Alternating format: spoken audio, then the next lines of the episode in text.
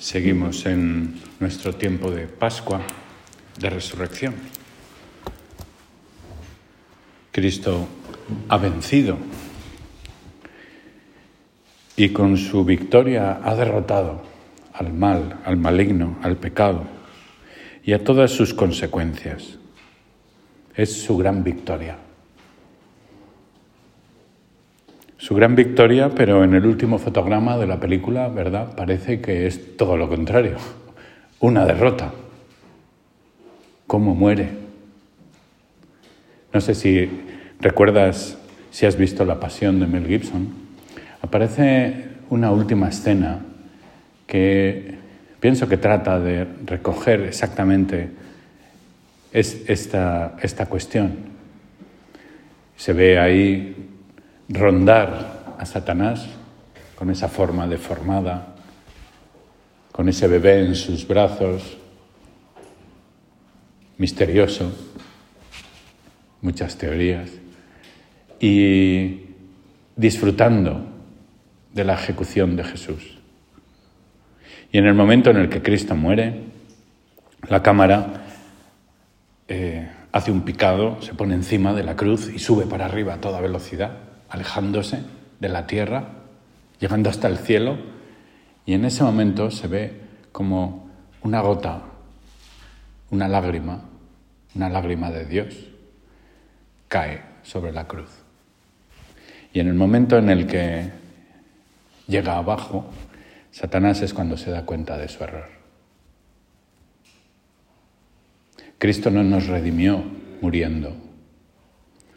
Cristo nos redimió amándonos hasta el extremo de morir.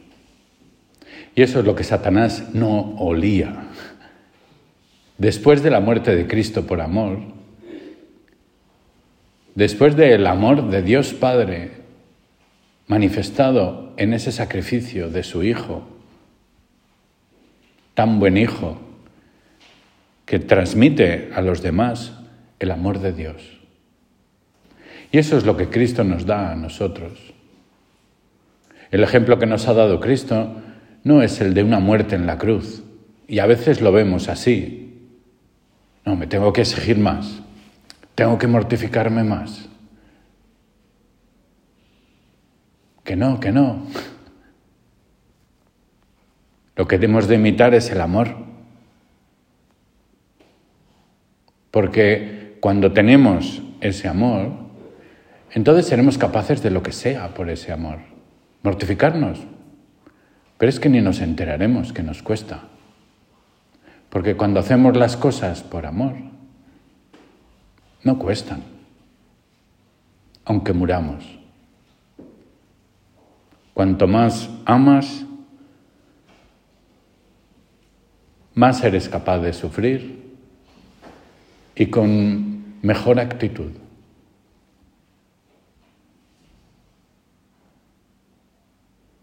Y eso es lo que Cristo con su resurrección nos ha traído. Nos ha traído una vida nueva, que es precisamente la vida de, esta, de este amor, de este, de este amor de Dios mismo que se entrega por los hombres y que ahora nos dice Jesús, ahora te toca a ti. Y eso es lo que sucede durante estos días? Lo primero, los discípulos estaban atemorizados, huidizos, y es precisamente la Virgen María la que poco a poco manda llamar a uno, vete a casa de no sé quién y tráelo, vamos a estar todos juntos aquí. Y se reúnen todos los discípulos, poco a poco, en torno a María. Seguro que fue ella el foco de atracción. Empezamos en un par de días, el mes de mayo, y lo podemos vivir también de esta manera. Estar contigo, Madre nuestra, porque tú nos llevas a Jesús. O más que nos llevas a Jesús, es que en ti está Jesús. Y estando con María, estamos con, con Jesús. Ella ya se había encontrado con él. Seguro que esto no sale en ningún padre de la iglesia ni nada, ¿no? Pero es que es tan evidente que la primera aparición de Jesús fue a su madre. Y por eso se quitó a las mujeres de encima. Iros, iros, iros a, embalsamar a, a mi hijo. Yo me quedo aquí, estoy cansada. Uy, tengo un pequeño dolor de cabeza. Alguna excusa de estas. ¿eh? Y se quedó sola. Y lo entendió todo perfectamente. Ahí sí que lo entendió, lo terminó. Todo eso que meditaba en su corazón y que no, no entendía. En ese momento ya lo entendió todo. Ese era el plan de Dios.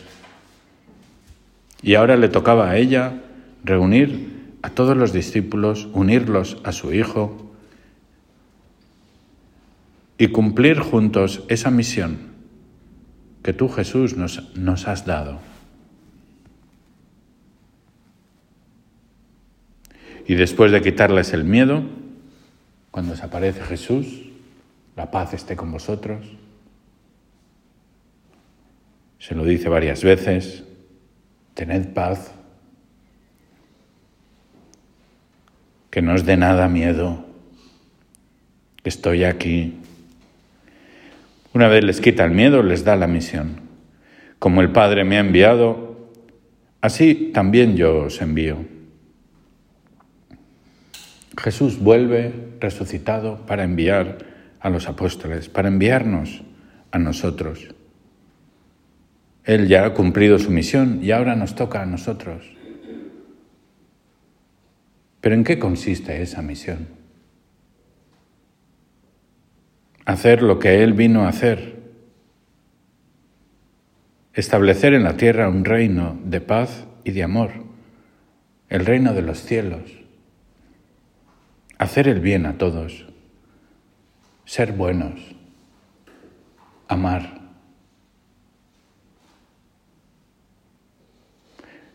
El Papa Benedicto, cuando, cuando habla de la fe, dice que la fe es muy sencilla. Hemos hecho un credo que tiene doce artículos en memoria de los doce apóstoles, pero en el fondo es lo que Jesús nos dice, ir y bautizad en el nombre del Padre, del Hijo y del Espíritu Santo. Y el credo es esto, creo en Dios Padre, creo en Dios Hijo, creo en Dios Espíritu Santo. ¿Y cómo nos hacemos cristianos? Por medio del bautismo.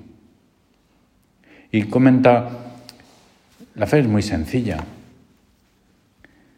La fe es seguirte a ti, Jesús, encontrarnos contigo. Nos encontramos realmente en el bautismo, porque morimos a nosotros mismos, ese es el sentido de la inmersión en el agua. Y salimos de nuevo a la luz, al sol, con una vida nueva. Y es tu vida, la vida de Jesucristo. Y así sí que podemos establecer ese nuevo reinado, ser Cristos en la tierra. Que los demás puedan verte a ti, Jesús, en nuestro comportamiento que así como tú amaste a todos los hombres hasta el extremo, hasta ser capaz de dar tu vida, la última gota de tu sangre por los demás, que yo también sea capaz de amar a los demás como les amaste tú. Quizás tenemos que resucitar. Quizás tenemos alguna puerta cerrada en nuestro corazón bien atrancada. Y te pedimos, Jesús, que, así como hiciste en el cenáculo, atravieses los muros, atravieses esas puertas cerradas y llegues a mi corazón llenándolo de alegría, de paz, de vida, de esperanza. Quizá tenemos también puesto encima una buena piedra sepulcral que no somos capaces de mover. Somos duros de corazón.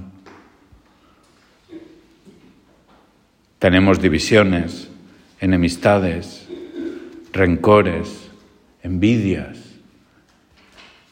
Y nos damos cuenta y nos gustaría que desaparecieran, pero somos incapaces. Estamos encerrados en nuestro propio sepulcro, ¿verdad? Y las tenemos que quitar. Solo tú puedes dar sentido a mi vida entera. Solo Jesús resucitado. Tú has vencido y contigo puedo yo también vencer, si estoy muy unido a ti. Si resucito contigo, Jesús, a esa vida nueva. Si me doy cuenta de que tu vida nueva no es una lista de, tareas, la misión de Cristo no es, eh, venga, vamos a hacer un plan estratégico. ¿eh? Tú, Mateo, Grecia, Pedro, tú, Egipto. Eh, no, no es... Nosotros funcionamos así y es bueno que lo hagamos. Y nos proponemos, tú el grupo uno, tú esa supermana, tú estas charlas. Y nos organizamos, pero que no nos mareemos, que, que lo que Jesús quiere es que tengamos ese corazón, que hagamos esas cosas con ese corazón. No sé si habéis visto aquí ya una tertulia que ha tenido el Padre con con los de San Rafael del UNIF. Bueno, la verdad es que yo vi la de los chicos, supongo que vosotras veréis la de las chicas. Pero, pero es una cosa que ya he oído al padre más veces. El padre es filósofo. Y, a veces, pues, pocas palabras, sencillo, pero, pero mensajes muy profundos. Y ante las preguntas de, pues tengo esta circunstancia, ¿cómo puedo hacer? ¿Cómo puedo superar este obstáculo? Me cuesta hacer esto. Las dificultades que tenemos nosotros, ¿no? Y, en, esta tertulia, el padre dice, bueno, te lo, te lo diría en latín, ¿eh? pero sería un poco así, no lo entenderías, ¿no? Pero Aristóteles, y se remonta a Aristóteles, ¿no? Y a Santo Tomás y tal, decía una cosa que, y es que la primera de todas las causas es la finalidad. se quedaban como un poco mareados, ¿no? El que no es filósofo, a estas cosas le suenan un poco así extrañas. Yo soy filósofo. ¿eh? y, y, es verdad, es, es como uno de los grandes principios de la filosofía ¿eh? las causas, ¿eh? todas las cosas que producen otras cosas y el mundo está lleno de nosotros hacemos las cosas y, él decía, la primera de todas es la finalidad. Por lo tanto, aplícalo a tu vida. ¿Tú por qué haces esto? No tengo que hacer el plan de vida. Un momento, un momento, un momento. ¿Por qué? no tengo que atender, al, eh, me tengo que mortificar más, eh, la sobriedad, y, eh, eh, tranqui. ¿Por qué? El por qué es la finalidad. Porque no se trata de hacer por hacer. Que una cervecita de vez en cuando nos viene muy bien. ¿Por qué? Porque celebro a Cristo resucitado. Pues venga, una cervecita. y eso está... ¿Por qué? El por qué. Y al final el por qué tiene que ser el amor. Porque te amo, Jesús.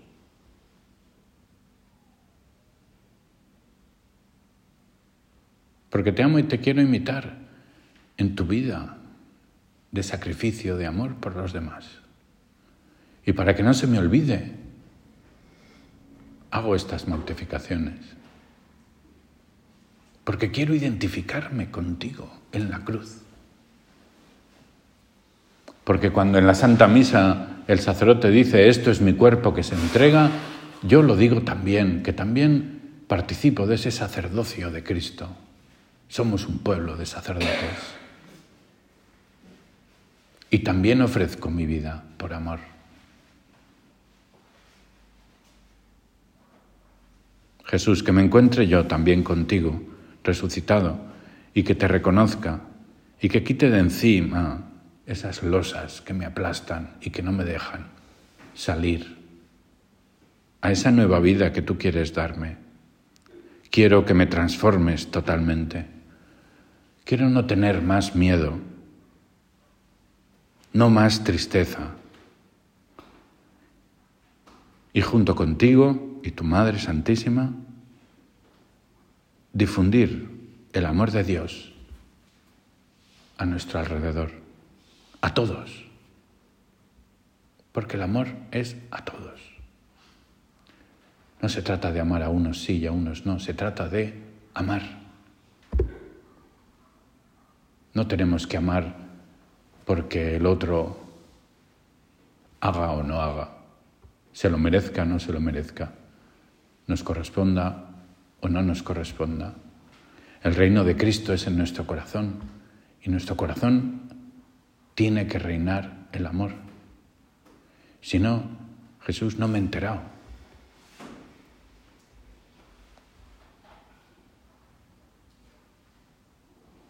Y cuando se ama, se ama. Y Jesús cuando moría en la cruz, amaba al buen ladrón, al mal ladrón, a los que le mataban. Perdónales porque no saben lo que hacen.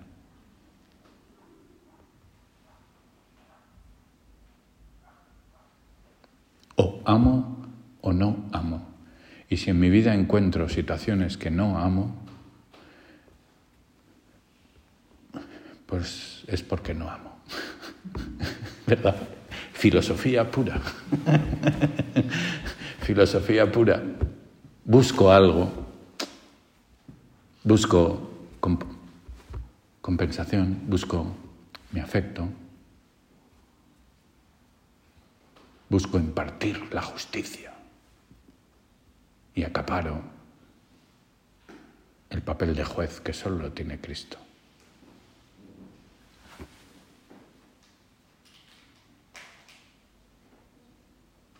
Leí una vez pues unas ideas de unos ejercicios espirituales que Juan Pablo II encargó a un obispo, creo que era vietnamita, que había estado muchos años, 10 años o 15 años, en las cárceles vietnamitas, tremendas, acusado de alta traición, porque porque era, había sido nombrado obispo católico y obedecía a Roma y no al régimen comunista. Y, fue encarcelado y maltratado. Y cuando 15 años después, pues lo sacaron de la cárcel, lo expulsaron del país. Y, y pues llegó a Roma y allí estuvo trabajando en una congregación y le invitó el Papa Juan Pablo II a predicar unos ejercicios espirituales para los de la curia y a los que asistió también el Papa. Y la temática de esos ejercicios espirituales o curso de retiro tenía un título un poco así. Le llamó Los defectos de Jesús. Cuando lo leí me sorprendió mucho, ¿no? Porque, porque claro, Jesús Dios y hombre verdadero, Dios, hombre perfecto. ¿dónde están los defectos? ¿A qué te refieres? Indignación. Pero bueno, era un, cardenal, eh, obispo vietnamita, eh, mártir, y estaba predicando al Papa. O sea que algo, o sea, seguro que no iba a decir ninguna salvajada, pero despertó mi interés. Y, y entonces pues empieza diciendo los defectos de Jesús. Jesús no tenía ni idea de matemáticas.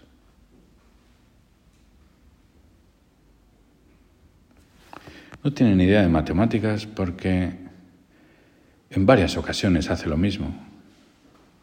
Y pues va, tiene 100 ovejas, pierde una y pasa de las 99 y se va a por la una sin dudarlo.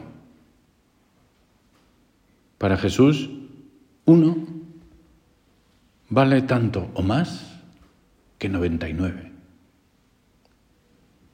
No tenía ni idea de matemáticas. O cuenta también que una mujer tenía 10 dracmas y pierde una, enciende la luz para buscarla, se altera, barre toda la casa y luego cuando al final la encuentra, pues llama a sus amigas, alegraos, alegraos conmigo, monta una fiesta, les invita a todas, y dice, pero que te estás gastando muchísimo más que ese drama que has encontrado. ¿Para qué lo has encontrado? ¿Para gastarte los otros diez?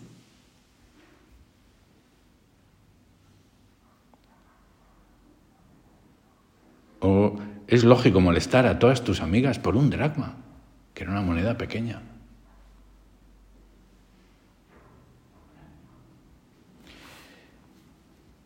Los defectos de Jesús. ¿Qué quiere decir Jesús con todo esto? Pues esa es la lógica del amor. Nosotros nos quejamos por los defectos de los demás. Queremos a los demás sin defectos, que hagan todo bien, como nosotros hacemos todo bien, que estén a nuestra altura y si no nos enfadamos. Ya se lo he dicho tantas veces que ya estoy agotado. Y sigue haciendo lo mismo. Parece que lo hace para fastidiarme. Y seguimos con Quizás eh, es que hemos intentado corregir con presión, con malos modos, con reproches. Y poco a poco eso hace que yo me vaya enconando, enfrentando. Cuando tenemos, esto es lo normal en nuestra vida, esta es la lucha que tenemos que tener. Pero tenemos que reconocer al enemigo y todos sus engaños. Es que amaríamos si no tuvieran esos defectos. O quizá tampoco les amaríamos así, porque seguro que veríamos otros. Tienen tantos. Eso que dice el Padre en su carta, miramos a los demás con el filtro de sus defectos.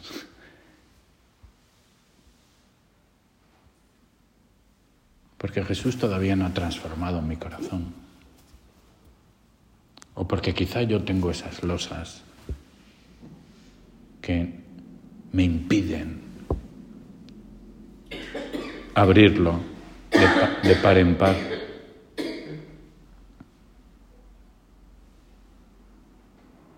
A nosotros esas cosas del día a día nos afectan mucho y nos predisponen bastante en contra, ¿verdad? Y muchas veces cuando alguien nos cuenta las cosas que le molestan, pues nosotros decimos, pero si no está para tanto, no sé, yo lo... Claro, porque se hace a veces un tema un poco visceral. No es, el problema no son los defectos, es que el problema es mi corazón. Y eso es lo que tenemos que resucitar.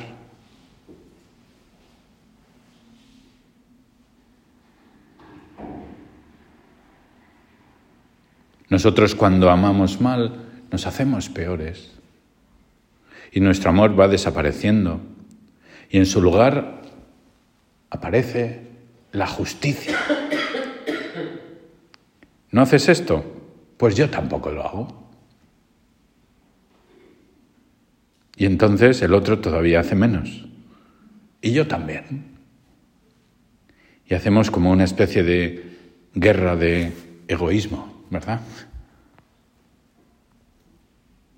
Y la situación es de un empeoramiento existencial.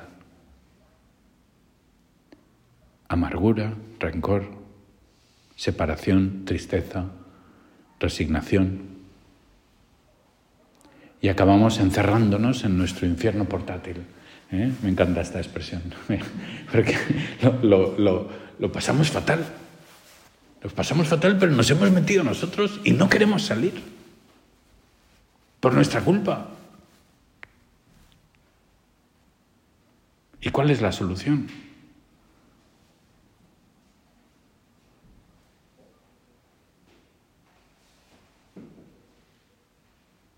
Pues no tener ni idea de matemáticas. Esa es la solución.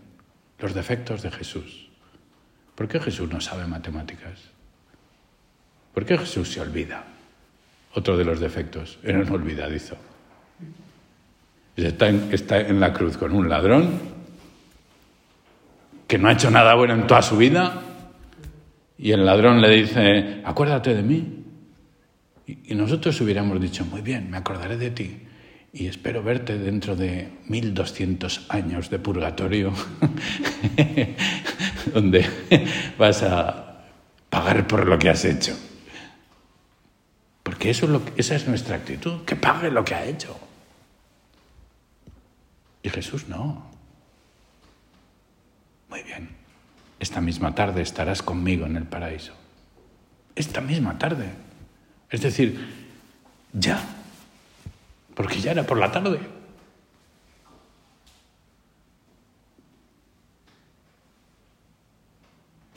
Para amar, pues hay que ir en contra de esa lógica humana, que es la que muchas veces dirige nuestra vida. Es la lógica del amor. La lógica del amor que no sabe de matemáticas, ni de filosofía, ni de, eh, ni de economía. Otro de los errores. Sale el empleador acuerda por un denario y a los que pillan en los últimos diez minutillos de la tarde les da lo mismo. Si quiero dar yo más al que necesita más. ¿Por qué te molestas? Nosotros buscamos esa equidad, ese que se reconozca todo lo que yo hago y que sea más que el que ha hecho menos y que quede patente. Y el Señor dice, no, que esa no es la lógica. Es pensar en cada una, en cada persona.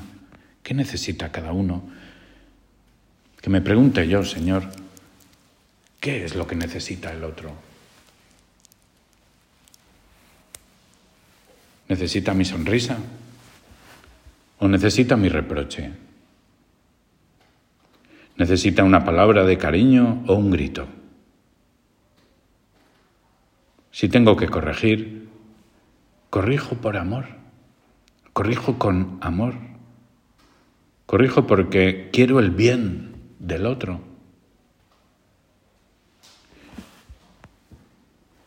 Y muchas veces tendremos que hacernos el sueco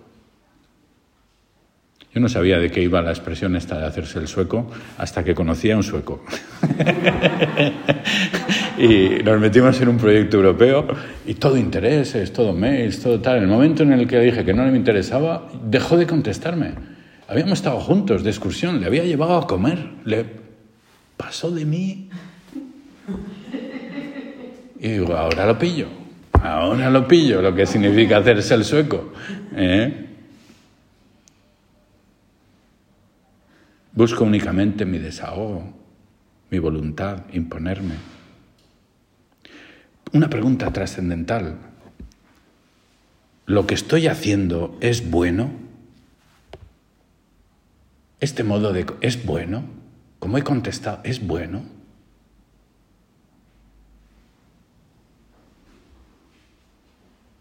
Este tono de responder, este pensamiento,